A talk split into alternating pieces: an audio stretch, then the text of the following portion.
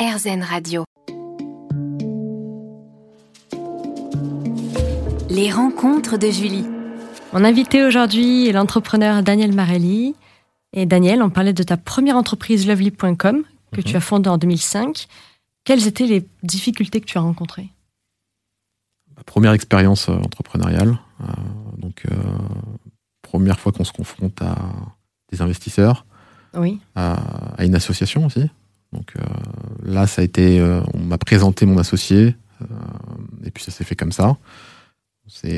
On s'est, marié pour, pour lancer ce projet. Et puis aussi se, apprendre à vendre ses idées à, à des investisseurs sur, pour lever de l'argent. Oui. Donc pas Donc, facile à l'époque. seul. Bah, on apprend en le vivant. Autodidacte. Oui, un peu surtout. Surtout. Un peu surtout. Euh, et puis aussi, premières embauches, donc premier recrutement, Mhm. savoir s'entourer. Euh, quand on a 20 ans, on est souvent, on est souvent plus jeune que, que les gens qu'on recrute. Donc, Oui. euh, pas forcément des difficultés, mais euh, des choses bien nouvelles. Et Et on parlait tout à l'heure déjà d'échec. Alors, Oui. de quelle façon un échec ou un prétendu échec t'a-t-il préparé pour une réussite ultérieure? Bah, Lovely, c'est pas très bien fini. C'est une vraie claque. Euh, Quand on s'est investi 3 à 4 ans à Mhm. fond, euh, mais quand je dis à fond, c'est jour et nuit sur un projet, et puis que le- la, boîte périclite, et puis ça se termine, bah, ça, fait, ça fait mal. Oui. Et donc, juste après, le, moi, mon, ma sortie de, de Lovely, immédiatement, hein, quasiment immédiatement, je pense euh, après deux semaines de vacances, euh, je me suis investi totalement dans, dans le projet Blog Musique, qui est devenu Deezer euh, juste après, tu t'es remis en selle directement. Automatiquement. voilà. C'est pas un peu le propre des entrepreneurs, notamment Je des startups, d'échouer rapidement et de recommencer rapidement Hmm, Je sais pas, certains euh, ont besoin de faire des pauses euh, entre Oui. deux projets euh, pour se ressourcer, pour aussi un peu capter les tendances et, Oui. et- et être sûr de se lancer sur la bonne idée. Et pour toi, c'était un besoin? Moi, j'ai peur du vide. Oui. Moi, j'ai peur de, de rester sans rien faire. Mhm. Et puis, j'avais déjà cette idée de, de blog musique, qui, était, D'accord. qui était ce lecteur de, musical dans, le, cloud. À l'époque, ça s'appelait le cloud, mais c'était en streaming tout simplement. Oui. Donc, euh, les titres n'étaient pas hébergés sur ordinateur, mais étaient, euh, étaient hébergés sur des serveurs. Et on pouvait jouer sa musique n'importe où, sur n'importe quel PC, voilà, ordinateur. Et donc une, une frustration, un besoin. Et donc l'idée, tu l'as mise en œuvre. Immédiatement. Immédiatement. Voilà, immédiatement. Ça trottait dans ma tête. Euh, le point de départ de Deezer, donc c'était vraiment, moi j'étais, je n'étais pas utilisateur de l'iPod, qui était le produit à la mode à l'époque pour jouer de la musique. Oui. Mais je comprenais pas l'intérêt de synchroniser sur cet iPod via prise USB sur un C'était pas très ordinateur. pratique, en C'était pas effet. pratique du tout. Et donc, euh, je me suis dit qu'il y avait des disques durs qu'on pouvait mettre sur des serveurs et Mhm. qu'on était capable aujourd'hui de faire des, à l'époque en tout cas, des lecteurs de musicaux sur un navigateur. Oui. Donc, euh, Internet Explorer, Chrome à l'époque. Mhm. C'était la naissance de Chrome. Donc, on a développé euh, ce player qui permettait de jouer de la musique en, en stream. Et donc, c'est devenu une société euh, en avril 2007. Voilà. Mhm.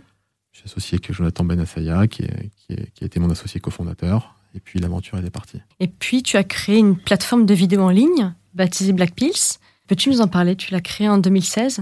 Donc, euh, on, Alors oui, donc on pa- parle-nous de cette on aventure. Comment passe-t-on de la musique euh, à la vidéo Puis après, Bon, on va déjà- parler de ton déjà, nouveau projet, la food. Pour terminer sur, sur Deezer, hein, Mhm. Deezer j'ai accompagné Deezer et Deezer m'a accompagné aussi euh, pendant quasiment euh, 10 ans de ma vie. Oui. Donc ouais, de, de début 2016 à fin 2015. Mhm. Euh, donc ça a été une aventure incroyable. Euh, donc j'ai fait un joli cycle autour de cette aventure, autour de ce projet, Oui. dont j'en suis fier, dont j'en suis toujours actionnaire aujourd'hui. Donc je suis le bébé, je suis, Oh. Je suis ces aventures de loin maintenant. Mhm. Euh, et puis voilà, fin 2015, j'arrête euh, Deezer opérationnellement. Oui. Et je me lance dans une, pareil, dans une toute nouvelle aventure qui est, qui est Black Pills. Alors on va en parler juste après une petite pause musicale sur RZN Radio. Merci Daniel, à tout de suite. À tout de suite. Les rencontres de Julie. Mon invité aujourd'hui est l'entrepreneur Daniel Marelli, qui a fondé Deezer notamment.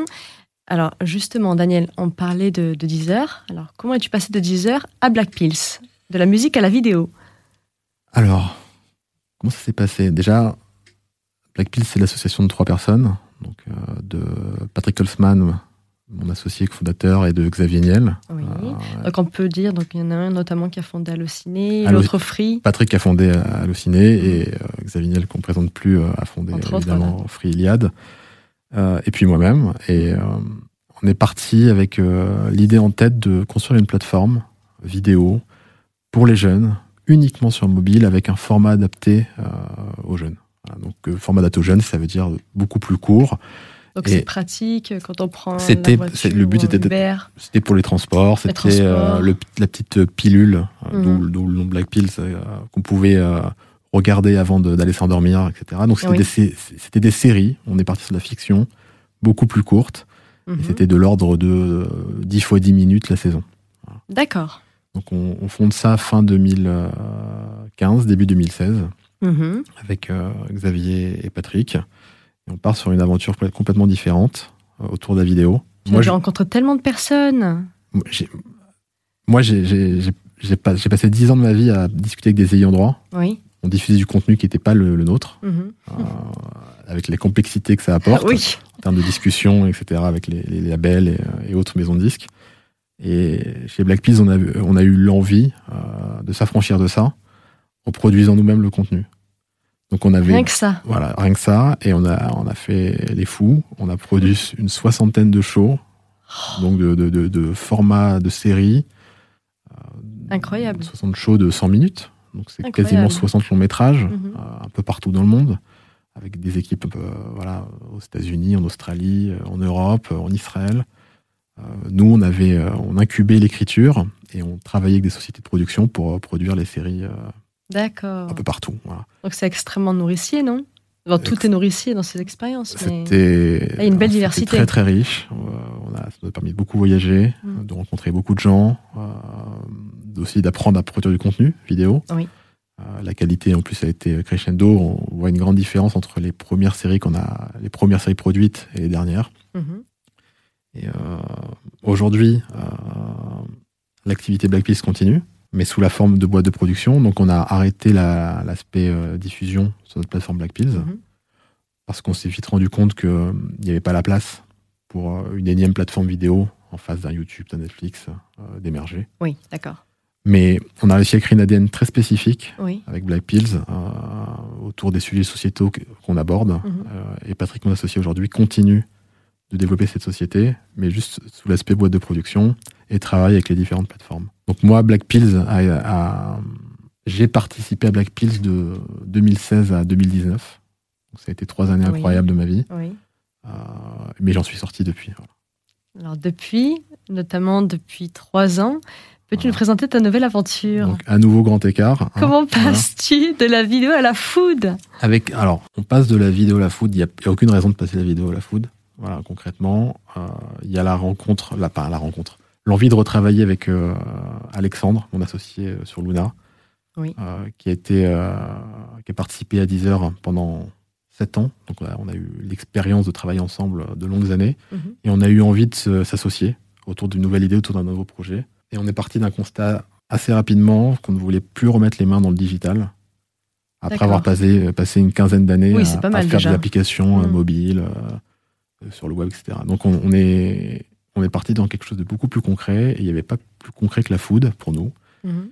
Et avant de s'appeler Luna, avant que la société s'appelle Luna, on a démarré euh, avec euh, la marque Shaki Shaki. Oui. Voilà. Et notre euh, idée de départ, notre point de départ, était de lancer l'onigiri en France. Oui. Donc l'onigiri, je sais pas si Cuisine tu sais ce que japonaise. c'est. Oui. Explique-nous. C'est un sandwich de riz. C'est le snacking par excellence au Japon. Mhm. C'est un sandwich de riz euh, fourré d'une garniture, entouré d'une feuille d'algue nori. Oui. Voilà. Et vendu euh, un peu partout au Japon, euh, environ 18 millions par jour. Et c'est le jambon beurre des Japonais. C'est leur sandwich. Voilà. Donc on est venu, en- on est parti tête baissée pour lancer ce produit. euh. Merci Daniel. On se retrouve juste après sur RZN Radio. Les rencontres de Julie.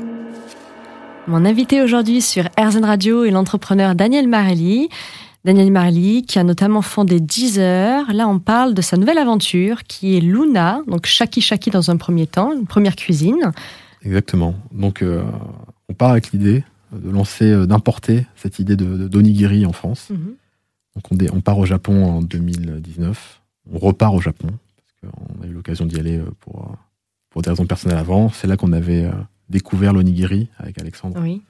Lors d'un voyage euh, et avec l'idée de, euh, de, de lancer ce produit en France et on va rencontrer les différentes euh, les différents intervenants donc qui fabriquent qui vend les onigiri de quelle manière ils sont vendus comment ils, ils sont fabriqués quelle machine faut-il et donc on part deux semaines et on revient avec une machine voilà, qu'on a commandée qui arrivera quelques mois plus tard en France Ah oui, de A à Z. voilà qui permet de fabriquer les onigiri Mhm. euh, et puis c'est parti Et puis c'est Et parti. on ne sait pas du tout dans quoi on se lance parce Oui. qu'on met les mains dans l'ultra frais Oui, qui est sûrement la, la, la, la, la brique la plus dure dans l'agroalimentaire. Euh, En effet. On a une durée de vie très courte. On est sur le, le- la, la- la DLC, la durée de consommation la plus courte qui est de 3 jours.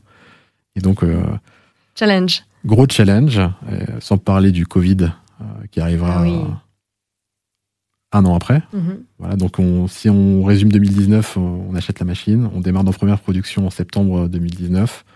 On, on signe nos premiers deals, notamment Relais, dans les Oui. aéroports et les gares, Oui, chez oui. qui on commence à poser nos onigiri euh, en rayon. Et puis deux mois après, les aéroports sont fermés, les gares sont fermées, Ah. le Covid frappe, et puis euh, bah, tout le monde s'arrête, Oui, euh, nous, y compris, nous y compris. Mm. Et puis ça nous permet de, de réfléchir donc à d'autres gammes? à d'autres gammes. On- ce qui, culinaires. D'autres gammes culinaires, oui, mais ce qu'on a compris assez vite, c'est que partir sur un monoproduit qui est l'onigiri, ça ne suffisait pas. Donc Mhm. on a étendu la gamme sur une gamme japonaise totale, avec euh, des entrées, des plats, des desserts. Donc Pourquoi des ça suffisait pas? Parce que dans le- le- l'industrie de l'ultra frais, euh, il y a la logistique qui est une partie euh, importante. Mhm. Euh, et on peut pas par- on doit, on doit aller, euh, on doit acheminer les produits en magasin directement, donc de notre outil de production euh, au magasin. Et on peut pas faire cette, euh, cette, euh, Ah oui. cette, euh, ce trajet Oui. avec une quinzaine de produits qu'on va vendre dans la journée. Il faut qu'on qu'on prenne plus de place voilà, en boutique. Donc, pendant le Covid, on profite, euh, on profite, c'est un grand mot, mais euh, du Covid pour tester nos gammes, Mhm. en offrant et préparant des plats aux hôpitaux, aux, Ah oui. aux soignants, au personnel soignant. initiative. Donc, on a testé, préparé euh, nos gammes pendant tout le mois d'avril, mai, juin. Mhm. et, entre, et, en, et en même temps, Monoprix nous a, nous a approchés. Et on a pu signer un deal et démarrer euh, un premier déploiement euh, au, au 15 juin. Voilà. D'accord. 2020 avec la gamme Shaki Shaki, Oui. qui était une première gamme autour du japonais, donc dont l'onig- l'onigiri faisait partie. Mhm.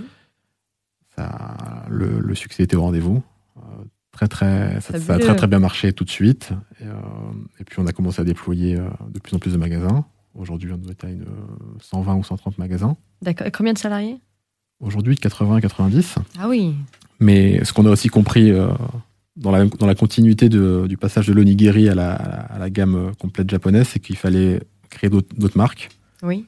Donc on a développé trois autres marques, Euh, quatre pardon. Euh, donc une autour du, de la cuisine coréenne, de la cuisine léventine et de la cuisine italienne. Et pour rendre ça plus clair, toutes ces marques-là se sont installées sous la marque chapeau Luna. Donc on a renommé la société Luna. D'accord. Waouh, quel projet Et puis on peut les voir un peu partout aujourd'hui. On peut voir Luna un peu partout maintenant Ça dans en- les stands. On déploie euh, Luna donc, euh, en- dans, le- dans la- dans les boutiques de GM en GMS. Euh, donc tu vas en trouver euh, chez Monoprix, dans certains Franprix, Mhm. euh, à la gare et aux- dans les aéroports à travers la, la chaîne Relais. Oui. Et puis on a testé une première boutique aussi Luna dans le 17e arrondissement euh, qui permet de déployer notre expérience, euh, l'expérience qu'on a en tête avec Alexandre autour du, euh, de la food takeaway. Merci Daniel. À tout de suite À sur Airzone Radio.